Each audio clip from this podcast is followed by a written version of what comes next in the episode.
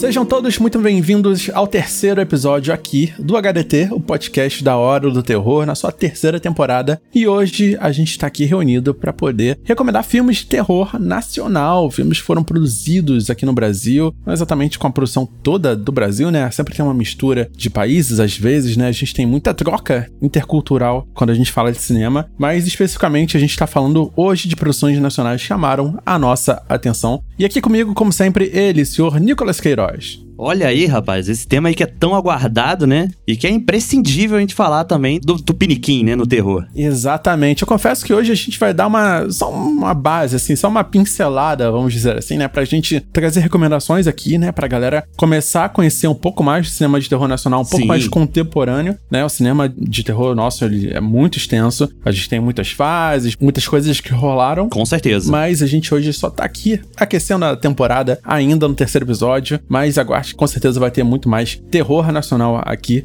no HDT, com mais convidados, cada vez mais convidados. E hoje temos ele, o senhor Sérgio Júnior, lá do podcast Frequência Fantasma. Tudo bem, querido? Opa, fala aí, Nando, fala aí, Nicolas, ouvinte, ouvinta, tudo bem E aí? com vocês aí? É isso, né, cara? Falar do cinema de terror nacional, que infelizmente pode ter um pouco de preconceito ainda entre as pessoas, mas tem muita coisa boa que provavelmente você que está ouvindo não conhece. E como o Nando falou, a gente vai começar aqui a indicar, né? Vamos começar a- a- abrindo a porta para vocês começarem a conhecer aí o cinema de terror brasileiro, que é maravilhoso, cara. Exatamente. Tem muita coisa ruim, claro, tem. Com certeza. No mundo inteiro. Sempre tem. E se eu pudesse, eu fazia qualquer coisa ruim, porque fazer É. qualquer coisa, né? Só de fazer já é muito legal, imagina, né? Eu já contribuí muito aí, ó. Já fiz muito filme ruim aí. É verdade, é verdade. Mas essa é a graça, assim, a gente sempre apoiar, aprender um pouco mais e tentar não fazer tão mal na próxima vez, que aí vai chegando um nível muito bom. Sim. Mas a gente continua esse papo depois da vinheta.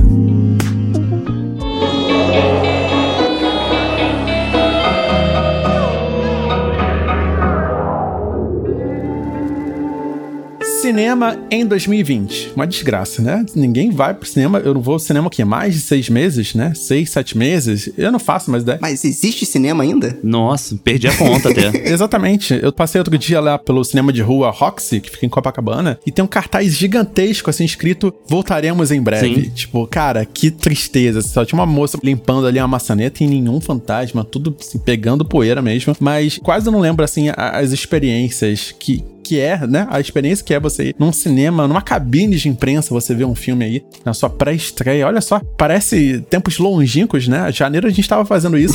e agora, cara, eu nem sei mais quando e como isso vai voltar. É verdade. Quiçá o cinema nacional, né? A gente tá aqui falando hoje de cinema brasileiro. Confesso que me surpreende muito, porque a gente tá tendo muitos lançamentos, muitas produções brasileiras, né? Com certeza foram produzidas ano passado. Esse ano teve aí o Cemitério das Almas Perdidas, né? Do Rodrigo Aragão, um filme esperado aí há bastante tempo. Era o filme que eu ia comentar, mas a gente não vai comentar. Olha aí. A gente vai comentar mais pra frente. Eu acho que cabe falar um pouco mais sobre a obra inteira dele. Mas me contem vocês, o que, que vocês estão vendo, o que, que vocês estão sabendo. Cara, então, essa é uma discussão que a gente tem lá no Frequência também. A gente, inclusive, conversou com o diretor do filme Disforia, Aham. que tá lá na Amazon, né? Que é um filme também, fica aí a recomendação, legal também dar uma assistida. Foi o que a gente falou. A gente falou, cara, será que esse momento de pandemia, né? Onde não tem cinema, onde fica mais complicado, será que não seria a oportunidade da gente ver mais produções nacionais nos streamings? Porque se fecha uma porta e pode abrir outra, né? Às vezes o canal ali de distribuição é um pouco mais simplificado. Eu sei que não é, que cada canal tem sua burocracia, tem as coisas que tem que fazer ali, mas foi uma discussão legal, assim. É aquilo, né, cara? Eu estava até falando lá também, no início eu senti muita falta do cinema. Muita, muita falta mesmo.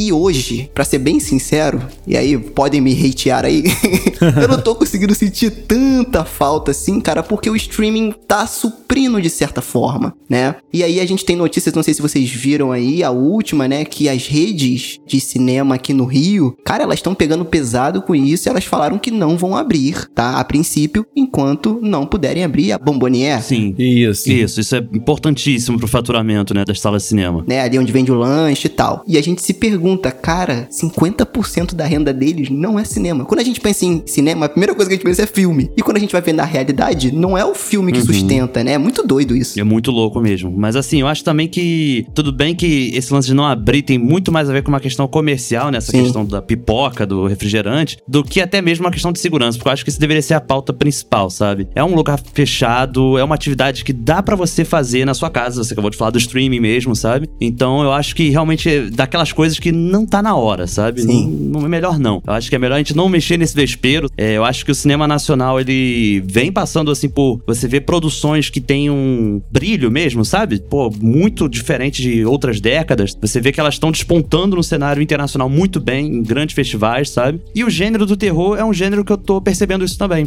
Eu tô muito feliz com o que tá sendo feito. Eu acho que tá tendo coisas boas, tá tendo coisas ruins, mas tá tendo coisas. A gente tá tendo o que comentar, né? E assim, tá tendo diversidade também, porque você vê outras questões sendo discutidas dentro do gênero de terror. Você tem nomes femininos, por exemplo, tem a Gabriela Amaral, que é uma diretora que tá surgindo aí tem pouco tempo, né? Que ela fez muito curta, uhum. mas teve o Animal Cordial em 2018, teve A Sombra do Pai ano passado. Então eu tô gostando muito de ver essa cena, sabe? Eu acho que quando a gente perdeu o Mujica, né? Todo mundo uhum. que é fã do terror no Brasil deu aquele vazio, né? De, pô, o cara é um nome, assim, uma referência eterna para esse gênero no país, de cinema de invenção, né? Que a gente até fala muito do Rodrigo Aragão comparando ele, né? Que se assemelha muito a esse tipo de cinema que eles fazem, sabe? O Rodrigo Aragão sempre entrevista, já tive a oportunidade de entrevistar ele, fala muito dele com admiração e como inspiração mesmo, né? Mas eu gosto de ver essas vozes que estão se formando no cinema de terror, nacional, né, especificamente. Exatamente. Tem um canal no YouTube, né? Night Movies aí, propaganda para eles, mas é que eles estão colocando no YouTube, né, no canal, oh? uma tonelada de filmes em transmissão aberta, né? Você pode assistir eles inteiros, completos, tem Hack 2. Bacana. Tem os filmes de terror de gosto muito duvidoso, né? Deixa eu ver, A Ilha do Mal, O Grito da Morte, enfim, tem vários. Nossa, esses nomes genéricos são ótimos. Você sabe que o filme é ruim só pelo nome. Mas assim, por outro lado, você vai ter aí alguns filmes que eu acho importantes, assim, dentro do contexto de filmes nacionais, que é o Condado Macabro, né? Filme completo. E o Diário de um Exorcista Zero, né? Que era um projeto também. Boa, e boa chamou muita atenção. Foi o primeiro filme de terror nacional a entrar na Netflix, né? A gente lembra disso da é época. É Enfim, a gente tá tendo mais acesso, cara. Tipo, o próprio filme que o Sérgio comentou, que entrou na Amazon,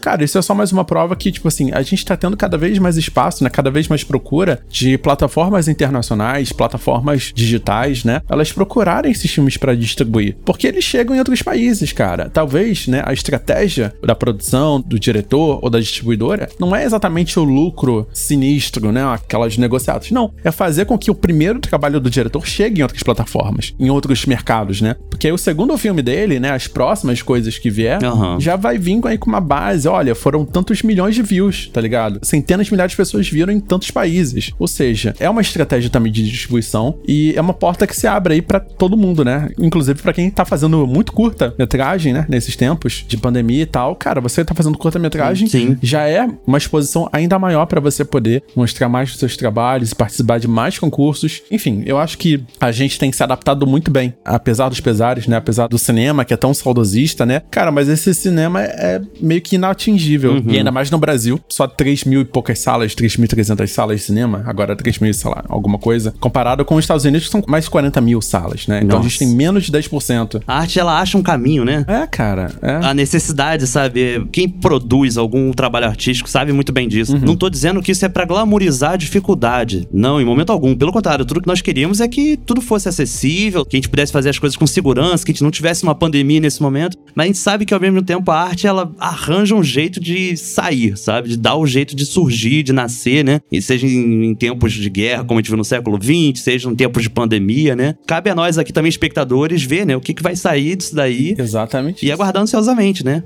É, eu acho que uma dica legal para passar pro pessoal para ficar atento aí a essas novas produções, cara, são esses festivais que acontecem e esse ano exclusivamente está acontecendo muito festival online, uhum. que tem muita coisa não só nacional como latino-americana, muito legal. Boa. Então, por exemplo, a gente teve o Fantaspoa, a gente entrevistou lá o produtor do Fantaspoa. Desculpa que eu sempre esqueço o nome das pessoas. mas a gente entrevistou o produtor, né, o cara que criou o Fantaspoa. Uhum. Pô, a proposta do cara é muito bacana, teve muito muito filme brasileiro legal. Teve o Cine Fantasy agora, né? A décima edição, que o Cemitério das Almas Perdidas Sim, foi sim. exibido lá e outras produções. Então, esses lugares também é bem legal. Que antes era meio que, cara, como o Nando falou, uma parada meio que inatingível. Vai, festival de cinema, é uma coisa. Não, cara. E hoje, por é. conta da necessidade, tá mais acessível. Então a gente tem a oportunidade de conhecer coisa nova também, né? Claro, com certeza. Exatamente isso. Então fica aí a nossa dica pra vocês procurarem, né, festivais. A gente tá batendo agora o Cine Fantasy, né, que vai até o dia 20 agora de setembro, né? Eu vi algumas coisas do Cine Fantasy. Cemitério das Almas Perdidas estreou, né, do Rodrigo Aragão estreou primeiro no Drive-In e no dia seguinte na plataforma lá do Cine Belas Artes, à la carte, né, que é a plataforma de streaming de filmes mais cult, filmes Boa. mais antigos e tal, mas também tá servindo de base aí pra esse festival de fantasia internacional. Então tem muito filme incrível lá. Confesso que o próximo da minha lista é um filme de tubarões zumbis, voadores, né? Ótimo. Ó. Sky Sharks. Então, assim, muita coisa. Mas agora chega de conversa, vamos para o tema, vamos recomendar os filminhos pra galera aqui que tá ouvindo o HT, sem turmar mais com o cinema de terror nacional. Eu queria começar com ele, o senhor Nicolas Queiroz, Opa. trazendo o seu filme. Rapaz, eu fiz uma maratona de filmes nessa quarentena e eu acho que assim, pouquíssimo tempo, papo de um mês, eu acho que eu vi uns 30 filmes praticamente, sabe? Eu acho que até mais que isso, na verdade, porque teve dias que tiveram três filmes, né? E eu aproveitei também pra ver produções nacionais, né? E um desses foi o Macabro, né, de 2019, um filme do diretor Marcos Prado, que é um diretor que trabalhou com o José Padilha na produção ali do Tropa de Elite. É o diretor que fez o documentário Estamira, né, muito famoso, fez também Paraísos Artificiais. Então assim, tô apresentando esse currículo dele pra mostrar que não é um diretor de gênero, né? É um filme tipo de terror. É óbvio, tem vários elementos no filme, tem muito drama principalmente, sabe? Ele tem um que ele também de realismo, porque a história que o filme aborda é uma história que aconteceu mesmo, mas ele tem muitos elementos de terror e é interessante ver como que o gênero chama até mesmo pessoas que não pertenciam a ele, né? Mas assim, falando da sinopse do filme, ele é um filme que retrata um período dos anos 90 onde uma série de crimes aconteceram em Nova Friburgo, interior do Rio de Janeiro, né? Na região serrana do Rio. Isso daí aconteceu entre 91 e 95. Esses casos são conhecidos como os casos dos irmãos necrófilos, que eram os irmãos Ibrahim e Henrique de Oliveira. Foram crimes de assassinato, estupro, né? Necrofilia. E isso, na época, chocou a sociedade carioca e brasileira, né? Porque foi parar em tudo quanto é jornal da época. Obviamente não tenho lembrança porque eu era muito pequeno, mas assim, é um caso que eu não tinha conhecimento, eu fiquei sabendo através desse filme, né? E pra contar essa história, criou-se um personagem, né, fictício e colocou ele no, no epicentro desse acontecimento, né, que é um capitão do BOP. Então é interessante porque você vê um cara que já trabalhou com tropa de elite, mexendo novamente com esse tipo de temática, né? Só que a roupagem é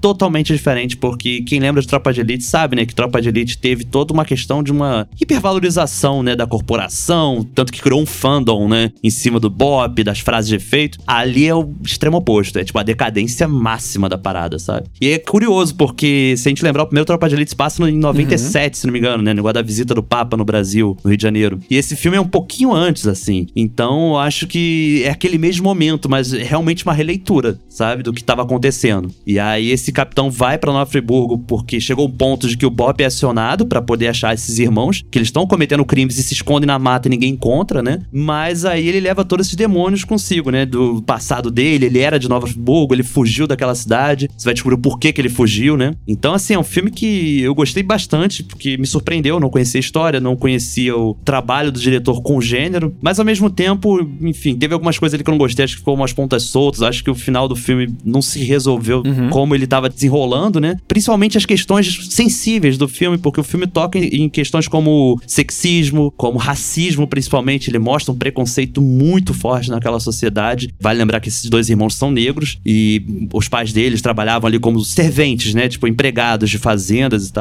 E essas questões não, não se resolvem, assim dizendo, né? O que eu acho bacana, e aí que eu falo também lá no Frequência, é o terror da vida real. Ou seja, aquilo que acontece Boa. de fato. E aí a gente acha que maluco só tem lá fora, né? Mas tem muito maluco aqui no Brasil também, filho. E aí você fazer terror com isso Pô, é... e como?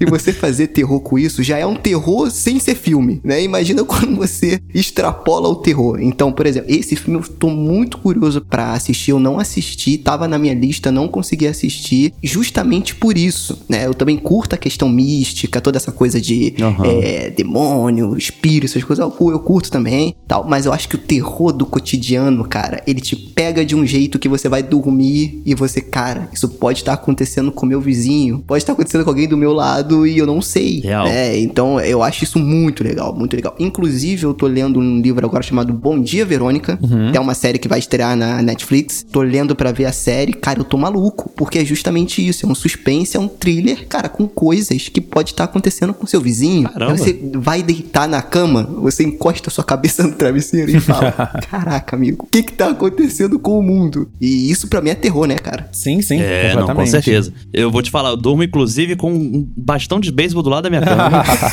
porque eu nunca sei o que pode acontecer. Então, Opa. assim, como eu não sou a favor do armamento, sabe? Fica arma branca mesmo. Cara, eu confesso que eu lembro de ter visto esse filme na cabine de imprensa dele, quando ele tava sendo lançado, tá? Em 2019. Me chamou muita atenção, de verdade, porque eu não fazia ideia do que se tratava esse filme, né? Depois eu fui entender que é baseado em casos reais, né? De toda essa treta que teve na década de 90, né? Anos 90, com essa série de assassinatos. Me chocou muito, assim, não exatamente pelos crimes, né? Porque, enfim, crimes violentos a gente tem um monte, mas por toda a construção sobre o que que levou, como esses garotos se tornaram esses criminosos, né? Essas pessoas tão violentas. Uhum. Então, o filme, ele te dá uma visão sobre a possível construção dessa situação toda, porque os garotos não simplesmente decidiram que iam ser maus e que iam matar pessoas. Não, cara, foi toda uma trama, né, sinistra ali pra construção traumática dessas crianças. Uhum. Então, É. eu acho que o filme ele registra muito bem essa visão de como os garotos negros, né, e o racismo tá presente em outros momentos do filme, né, até em relação ao trauma desse policial do Bop que tá ali trabalhando e tal. Enfim, eu acho que ele teve esse desafio de contar essa história nesse viés mais social, né, você trazer essa parte psicológica, social da coisa, ao mesmo tempo que você traz um tom de misticismo que com certeza rodava os boatos dos jornais e da cidade, né? Isso com certeza deve ter acontecido ainda mais em 90, que não tinha internet, só tinha rádio, TV, olhe lá. Isso. E eu também achei incrível a fotografia, porque ele utiliza muita Boa. luz natural. Assim, quase todas as cenas são em externas, né? Você no meio do campo, em Nova Friburgo mesmo. Externas lindíssimas, né? Pôr do sol assim. Fica assim, maravilhado. E assim, são cenas que você pensa, cara, se tivesse nublado, ferrou. Você ia ter que esperar dois, três dias pra gravar. Outro take, né? Ah, se passar um pouco de seis horas, ferrou também, sabe? Então, assim, os horários, as situações são muito bem planejadas, cara. Porque, cara, externa, não tem tomada, brother. Não tem tomada, não tem, tipo assim, nada. Eu acho que, inclusive, vai impressionar muito quem não é do Rio de Janeiro, né? Isso. Por conta da imagem que as pessoas constroem do Rio de Janeiro. E vai olhar essa Friburgo, parece muito uma cidade interior dos Estados Unidos, sabe? Onde passa um filme de terror. Exatamente. É uma cidade muito incrível, assim. É uma produção muito enxuta pra uma produção externa tão complexa, tão grande, que é, É. quase todo o filme. O som também é muito bom também. O som Eu gostei também. muito do som, da forma como ele foi construído, a tensão que ele cria. E por mais que seja real, eu gosto que ele tem uns elementos sobrenaturais bem sutis, sabe? Aham. Da forma como uma cena ela é construída, que é pra mostrar meio que a visão das pessoas frente a algo, assim, absurdo, sabe? Então, tipo, por exemplo, a pessoa, sei lá, o assassino chegou, matou a pessoa e tem uma testemunha. Uhum. A forma como essa testemunha vai relatar esse, esse assassinato, né? Às vezes é tipo, o cara voou do teto até a vítima, né? Aham. Então é, é um pouco assim, sabe? E é bem bacana isso, achei bem legal, sabe? Porque ele fica naquele viés ali de um realismo meio frouxo, assim dizendo, né? Mas bacana para o que a trama constrói. Só o que me deixou um pouco, assim, eu não curti muito foi justamente o protagonista, né? Porque chega um momento, eu acho que ficou um bocado forçado pra mim É. certas decisões do protagonista, porque eu acho que ele tentou muito seguir a história original, a história verdadeira da coisa. Então, o protagonista, ele, não sei, acho que ele perde, sabe, a química, ele perde. Perde. Perde, assim, o, o foco da coisa e, e aí o filme me perdeu nesse sentido, né? Mas em relação a todo o resto, né? E até a metade do filme, você vai seguir uma história muito legal e muito complexa. Até a reta final, né? A conclusão dele fecha muito bem em cima do caso real, né? Então eu acho que de exemplo de produção nacional, Macabro de 2019 com certeza é uma ótima pedida pra você se enturmar um pouco mais. Com certeza. Só deixa aquele aviso, né? Que apesar do caso ser real, dos nomes, né? De muitos elementos ali, a história é uma história ficcional. Esse capitão do Bop não existiu. A garota lá com quem ele se relaciona, que tem esse passado e tal, também não existiu. Então isso gerou muitas críticas na internet. Porque tem pessoas que, como é um caso recente, né? Tem menos de 30 anos, né? Uhum. Tem gente que vivenciou isso e ficou achando que romantizaram muito um caso que pra eles é um passado Ah, que eles sim. não querem. Acharam que passaram pano, sabe, pros assassinos e tal, mas é uma ficção baseada num caso real. Tem que deixar isso bem claro, sabe? Não é um filme biográfico. Sim, exatamente. É isso que eu ia falar, senão o cara vai ver um documentário, pô. É, Vai pro exatamente. Cidade Alerta. exatamente. Não, não vá. Tem até mais sangue do que filme de terror. Fica a dica aí. Próximo filme que a gente vai comentar aqui hoje é do senhor Sérgio Júnior. Por favor, traga pra gente qual é o filme que o senhor recomenda. Então, cara, a gente já falou o nome desse cara aqui algumas vezes e esse cara tá deixando um legado, eu acho. Não sei se eu estou exagerando. Ele tá deixando um legado pro cinema, não só de terror e de gênero, mas pro cinema brasileiro mesmo, pelo jeito que não só que ele faz os filmes, mas o jeito que ele se posiciona nas produções dele. E eu acho isso muito bacana, que é o Rodrigo Aragão com o filme Mar Negro. Na verdade, o filme Mar Negro ele é o terceiro filme de uma trilogia que foi iniciada com Mangue Negro em 2008 e A Noite dos Chupacabras em 2011 Boa. né? Que são outros dois filmaços. Inclusive, tá lá no Cine Fantasy também. Lá tem uma retrospectiva do Rodrigo lá, que você pode assistir esses dois filmes, inclusive o Mar Negro. E, cara, assim, ele é um pouco diferente do Macabro. Ele foge um pouco dessa questão mais baseada em fatos reais do que aconteceu. É totalmente ficcional. Porém, ele se utiliza dessa história pra fazer uma crítica ali muito bacana. Rapidamente, uma sinopse do filme. Numa vila pequena, uma mancha aparece ali naquela vila, contamina alguns seres marinhos ali. E esse ser marinho acaba mordendo um pescador e esse pescador começa a ficar doente, se transforma no zumbi e espalha a praga pros moradores da vila. E por que que me chama a atenção nesse filme? Que primeiro que ele não é só um filme de zumbi, cara. Ele é um filme que trata de várias questões bacanas, né? O próprio Rodrigo, quando ele é entrevistado, ele fala que o filme ele quis falar um pouco sobre lance de consciência ambiental, porque a mancha chega ali do nada, meio que invade ali a- aquela vila, tira meio que o sustento das pessoas, né? Que eram os peixes e tal. Mas, cara, ali tem várias questões de diversidade, tem questões de gênero também, várias coisas bacanas que o filme traz, além do que eu sou apaixonado pelo Rodrigo, que é os efeitos práticos. Boa. Então, se você quer me conquistar, o filme pode ser merda, mas se o efeito prático é bom, eu já eu assisto. Eu fico até o final, pelo menos. Boa. Entendeu? Então, eu acho que vale muito a pena, não só pela história, mas pela produção mesmo. Os efeitos do filme que ele faz, os efeitos práticos dos bichos, das criaturas, das maquiagens das pessoas. É sensacional, cara. Caramba, realmente, esse filme eu lembro bem dele porque faz pouco tempo até que eu revi essa trilogia, né? Eu cheguei a ver o Mangue Negro muito tempo atrás, acho que em 2009. E, enfim, eu já tinha achado bem legal, gostei bastante da proposta, né? Mas essa trilogia é bem bacana porque tem uma questão ali ecológica, né? Que eu acho que é interessante, né? Falar, principalmente no primeiro e no último filme, né? Sobre, tipo assim, a degradação do ambiente, tudo isso que a gente vive hoje, né? A gente pode ver hoje em dia a questão do Pantanal, a questão de Brumadinho, a questão da Amazônia, né? Então é um filme de terror meio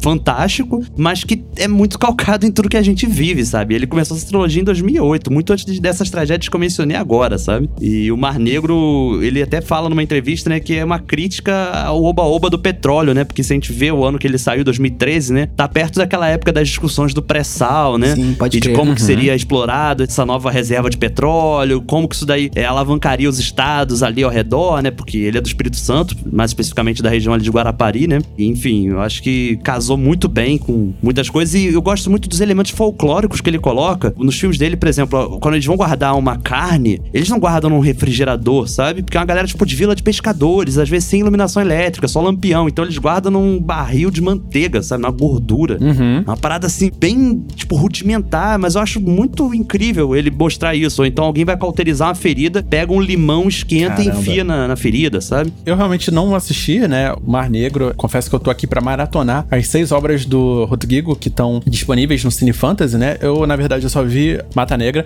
Eu assisti Mata Negra no, no lançamento, né? Pude conversar com ele, com o elenco, com a produção.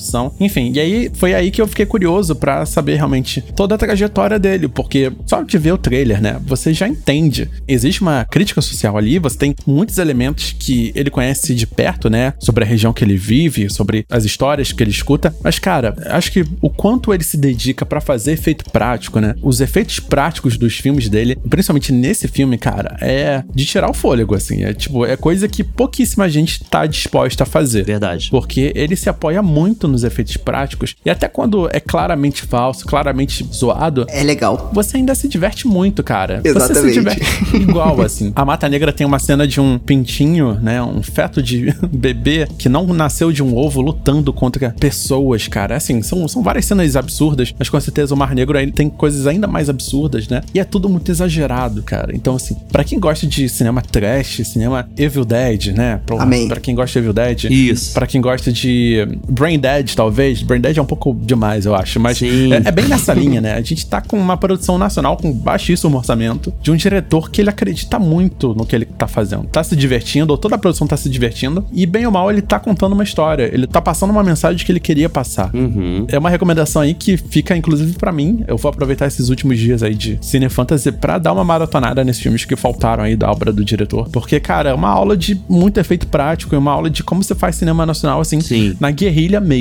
Cara, e o, o Rodrigo Aragão, pra quem não conhece, é legal falar assim, da trajetória dele, né? Como a gente falou aí do Mangue Negro e tudo mais, desses seis filmes que ele tem no currículo. Ele, assim, é um autodidata, sabe? Ele é um daqueles caras que partiu de vontade própria, sabe? Caiu dentro pra estudar. Ele é filho de ex-mágico, sabe? Então, talvez tenha muita coisa de efeito ali que ele traz dessa herança, sabe? Mas é muito bacana você ver um cara que botou a mão na massa, né? Assim dizendo, né? Acho que muita gente tem vontade de ingressar nesse meio do cinema, produzir seu curtinha de terror que seja, sabe? E eu acho que ele é um referencial aí do nosso cinema. E hoje em dia tem muitas produções grandes, sabe? Que não necessariamente são ligadas ao gênero terror, mas que tem dedo dele, que ele é chamado pra fazer efeito. Muitos filmes até da Globo Filmes, sabe? Isso. Pode crer. O Rodrigo Aragão tá participando de várias produções. Então tu vê que o reconhecimento transpassa até mesmo o gênero. É, e uma coisa legal também que eu acho bacana falar das obras dele é pra aquelas pessoas que acham que não dá pra fazer terror com cultura brasileira, cara, ele prova que dá. Boa. Que é diferente do folclore, né? Eu acho que o folclore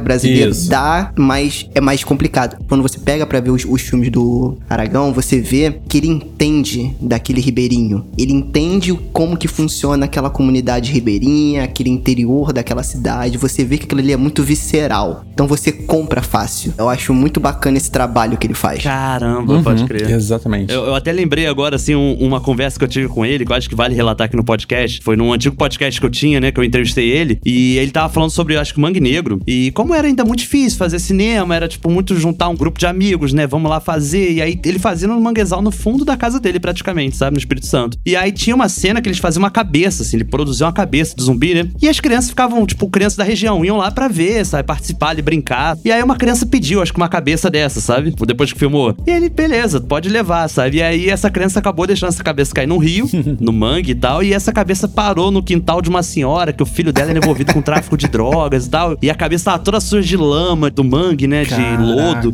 E ela cismou que era a cabeça do filho. E aí ela passou mal, tiveram que chamar a polícia e tal. E a polícia chegou lá, né? E quando a polícia pegou, viu que era, obviamente, um prop, né? Cinematográfico. E isso virou um bafafá na região. E aí ele falou, né? Que tava gravando um filme de terror. E diz ele que essa cabeça tá até hoje na delegacia da região. com um troféu, sabe? Caraca, que loucura. Mas tem uma história que mostra, né, toda essa coisa do Mambembe, sabe? De você produzir algo ali, sabe, do jeito que dá. E ver o Rodrigo aí prosperando, acho que é uma esperança pra todos nós que acreditamos no cinema de terror, né? Boa. Eu lembro dele ter comentado essa história em algum outro momento, e ele até fala que toda vez que vai fazer um filme de novo, né? Ele primeiro fala com a delegacia. Ele avisa aos policiais que Sim. tá rolando isso. Não, tem que ser, tem que ser. Isso é maravilhoso. pra não ver a galera ensanguentada andando pela cidade ali. Eu, inclusive, aprendi muito bem isso. Primeiro curta que eu fiz de terror, a primeira coisa que eu fiz foi notificar a polícia militar, porque tinha cena com arma em via pública, a pessoa gritando, sabe? Então eu deixei tudo, tem que ser, cara. Então, Isso também é um alerta. Galera que quer produzir, vocês precisam notificar, precisam saber que está tudo legalizado. Excelente dica. E agora pro nosso terceiro e último filme última recomendação aqui do terceiro episódio do HDT É a minha dessa nova recomendação. temporada. E é aquele filme O Morto Não Fala, que é o filme The Night Shifter, né? Como é que ficou Isso. Os festivais internacionais, cara, a gente ficou esperando lançar. Cara, eu lembro claramente, 2018, a gente vê esse filme rodar em todos os festivais possíveis e imagináveis e não chegar no Brasil é. É triste. Inclusive, eu fui no Twitter, encher o saco do Denison Ramalho, que é o diretor, né? Isso. Quando é que você vai trazer o seu filme filme pra cá, seu doido. Chegou na Shudder, né? Que é a plataforma de streaming internacional, Uhum. mas não chegou no Brasil, cara. E aí, só depois de bastante tempo, pela Pagu Filmes, né? Eles conseguiram trazer pros cinemas. Eles fizeram um convite, né, pra gente. Eu tava em São Paulo na época, eu consegui assistir o filme com toda a galera aí de terror de São Paulo. E, cara, foi sensacional. Tipo, não só reunir o pessoal pra ver um filme de terror nacional tão aguardado, mas, cara, é um filme que a gente tava esperando há bastante tempo ouvindo falar nos festivais, né? Tem uma nota interessante, uma crítica boa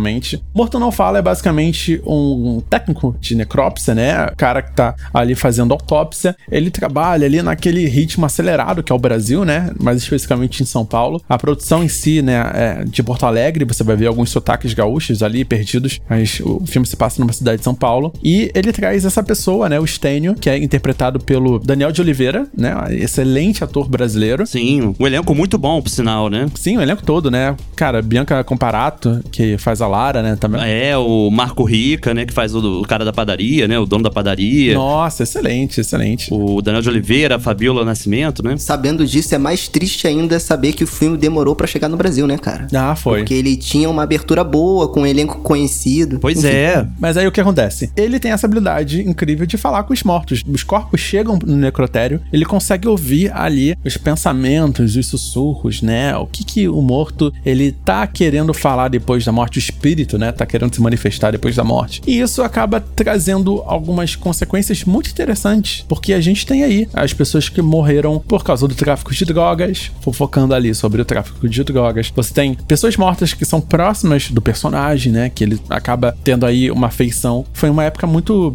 emblemática da gente ter muita gente morrendo, infelizmente, por causa de deslizamento de terra, cara. Então, assim, o volume de pessoas mortas no necrotério Sim. era gigante, né? Imagina uma cena onde você tem ali 15 corpos chegando pra você ter que trabalhar e tal. É verdade. E ele, como tem a habilidade de ouvir, né? Tipo assim, é um caos pra ele, né? Porque ele ouve os mortos conversando, falando, gritando, desesperados, né? Alguns que não aceitam a própria morte. Exatamente. Então, cara, esse tipo de aproveitamento, né, da habilidade dele, da narrativa, cara, é muito incrível. Muito. É, você tem um problema sério aí de computação gráfica, né? Eu acho que o filme sofreu muito ali por ter colocado uma cara de computação gráfica em cima de uma fotografia, alguma coisa assim muito ruim de fazer o morto falar.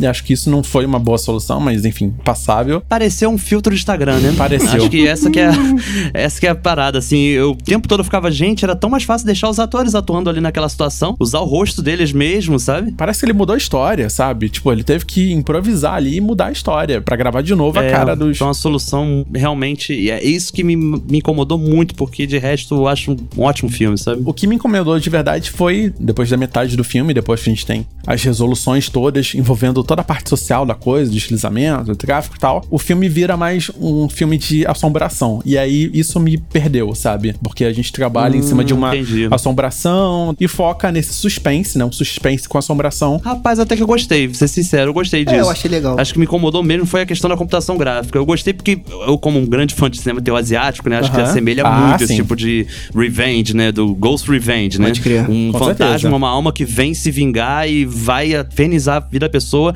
e ela não sabe como resolver isso, né? Ela vai cada vez ficando mais louca, mais transtornada, né? Então, pra mim, eu comprei até essa ideia, sabe? Mas eu entendo que de fato há uma divisão. Tem uma primeira parte do filme ali que é muito pé no chão, tirando a parte dele falar com os mortos, né? Aham. E daqui a pouco descamba mesmo pra esse lado. Eu acho bacana porque ele me comprou assim, porque pode ser que eu seja meio louco também, mas é porque eu comprei o filme como se fosse meio que uma metalinguagem. Por tipo assim, será que realmente ele tem a habilidade de ouvir os mortos? Ah. Ou ele tá imaginando tudo aquilo, ou é alguma coisa psicológica? Eu sempre vou por esse campo, por mais explícito que fique, que não é. que Não, cara, isso é um fantasma, uma assombração, ok. Mas eu gosto de pensar por esse lado. Aham. Sou um cara positivo, sou um cara otimista.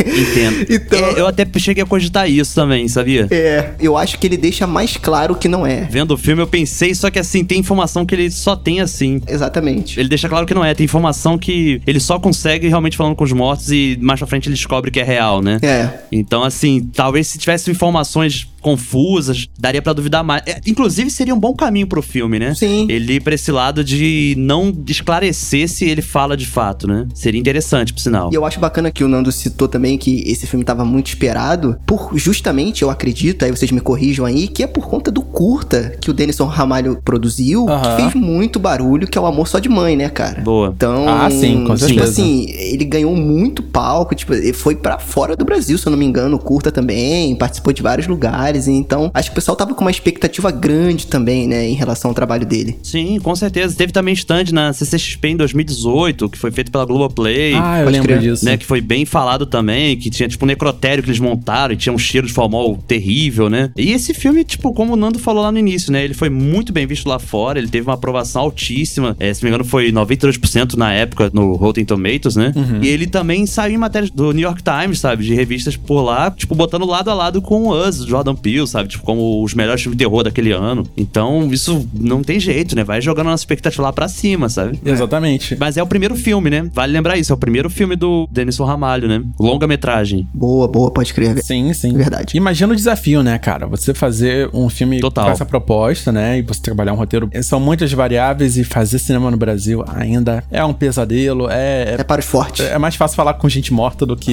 cara, fazer cinema longa-metragem com algum orçamento digno, né? De, de gênero, né? Se você fizer comédia, talvez até um drama, com certeza comédia, você ainda tem mais abertura, você tem um público maior, você tem, enfim, você consegue vender projetos. Mas, cara, cinema de gênero, essa é a prova, né? Essa é a questão. De que você começa a exportar cinema fantástico, e aí você começa a ter coproduções, tem outros países vindo pro Brasil produzir, fazer cenas aqui, coproduzir filmes aqui, porque, cara, é mais barato fazer cinema no Brasil, obviamente, né? Sim. A gente tá tendo vários movimentos nesse sentido, muitas produções cada vez mais estão vindo pro Brasil, enfim. E, cara, eu acho que a gente só tem a ganhar, sabe? A tecnologia, a distribuição, acho que é a palavra-chave, né? Você poder distribuir o seu filme em outros países, outros mercados, é o que vai ajudar a financiar novas produções desse gênero, né? É o que tem trazido. Eu acho que, bem ou mal, a gente tem vivido cada vez mais possibilidades, oportunidades aí, que o cinema nacional antigamente não tinha. E eu acho que o streaming, né, e, essas novas plataformas e formatos de distribuição, eles estão ajudando demais a gente. E talvez a gente não espere mais aí dois anos, né, um ano e meio, pra que um filme nacional passe no Brasil. É verdade, isso é- foi um Por caso muito absurdo mesmo, né? Que não se repita. Pô, Nando, até deixo aqui pra galera, tipo, que muita gente não me conhece, né? Além dos podcasts, né? Eu também faço várias produções aí de terror com amigos, de curta-metragem, né? Muitos não ficam prontos, Ah, essa é uma realidade que eu sempre falo. Pra quem não conhece o meio, é, é assim mesmo. A gente grava o filme inteiro e ele morre na montagem, acontece. Mas tem um filme que foi bem bacana que eu fiz, que é o Infinito Periódico, que acho que a galera consegue encontrar na internet aí num porta-curtas da vida, sabe? Que ele ganhou o Festival Elipse. Ajudei na montagem desse filme, né? O curta Infinito Periódico, né? De 2016. Direção do Gabriel Ritter e Leandro Luz. Foi um trabalho bem bacana, assim, que eu não esperava, tipo, cair na, na equipe desse curta. Fui chamado de última hora ali pra ajudar na montagem. E também não sabia que ele estava no festival, eu estava nesse festival no dia. eu tinha ido no festival assistir, tipo, curtas de amigos e de repente, opa, eu montei esse curta, sabe? E ele foi o campeão lá da mostra e tal, foi bem legal, passou no Canal Brasil, sabe? Ah, que excelente. Foi bem bacana. E quem sabe em breve podem haver novidades aí que tem curtas que eu já fiz, que a galera tá se unindo aí pra ver se monta. Outros que estão faltando uma coisinha ou outra pra filmar, que a gente vai ver se a gente consegue na pandemia com total segurança, né? Claro. Com certeza. Realizar e vamos fomentar a cena aí, né? Eu, além de espectador, também tô produzindo e quero somar. Boa. Exatamente.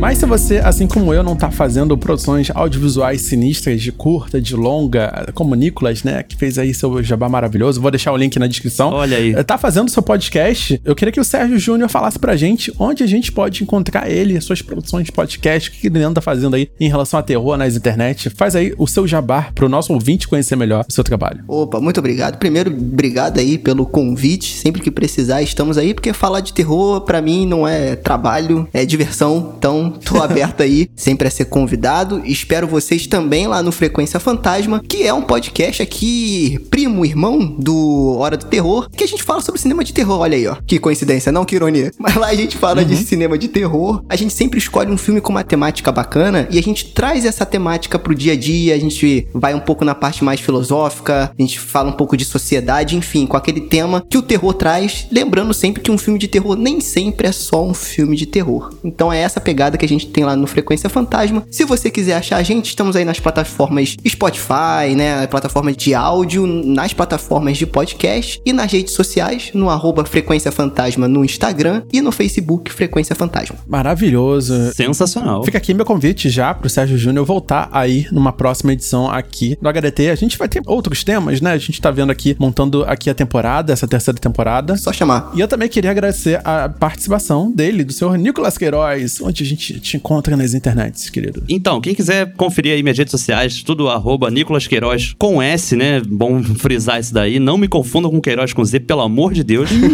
Não quero ser envolvido em nada de laranja aí, de político, enfim.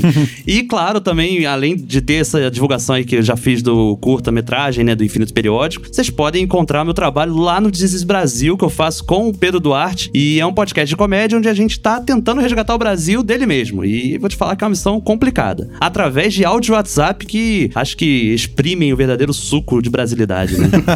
Pode ver. Eu acho que, apesar da dedicação e do trabalho, do desafio, eu acho que já é uma missão bem sucedida, porque esse é o verdadeiro terror, né? Esse é o verdadeiro horror que a gente busca aí e de uma forma bem divertida e bem acessível. E eu sou o Fernando Ticon, arroba NanoTicon em todas as redes sociais, me encontra lá no canal do YouTube Hora do Terror. A gente acabou de passar de 150 mil inscritos, acredite se quiser. Olha aí, olha aí. essa semana agora. 150 mil inscritos, muita gente. Eu tenho que voltar a fazer vídeos periodicamente. Assim como eu, eu tenho que ter um Nicolas no meu canal, né? Me enchendo o saco pra assim, ser pontual. É o básico, é o mínimo. Seja pontual, meu filho. As pessoas esperam. Então, assim. Olha aí, lavando roupa suja. Quando o canal do YouTube voltar a ter a periodicidade que o podcast tá tendo, eu aviso vocês. Mas tá tendo vídeo lá, confiram lá, deem uma olhada lá. E a gente fala sobre filminhos lá também. É isso, gente. Muito obrigado até aqui. E até o próximo episódio aí do HDT, podcast da Hora do Terror. Uhul, valeu. Valeu, até a próxima. Valeu!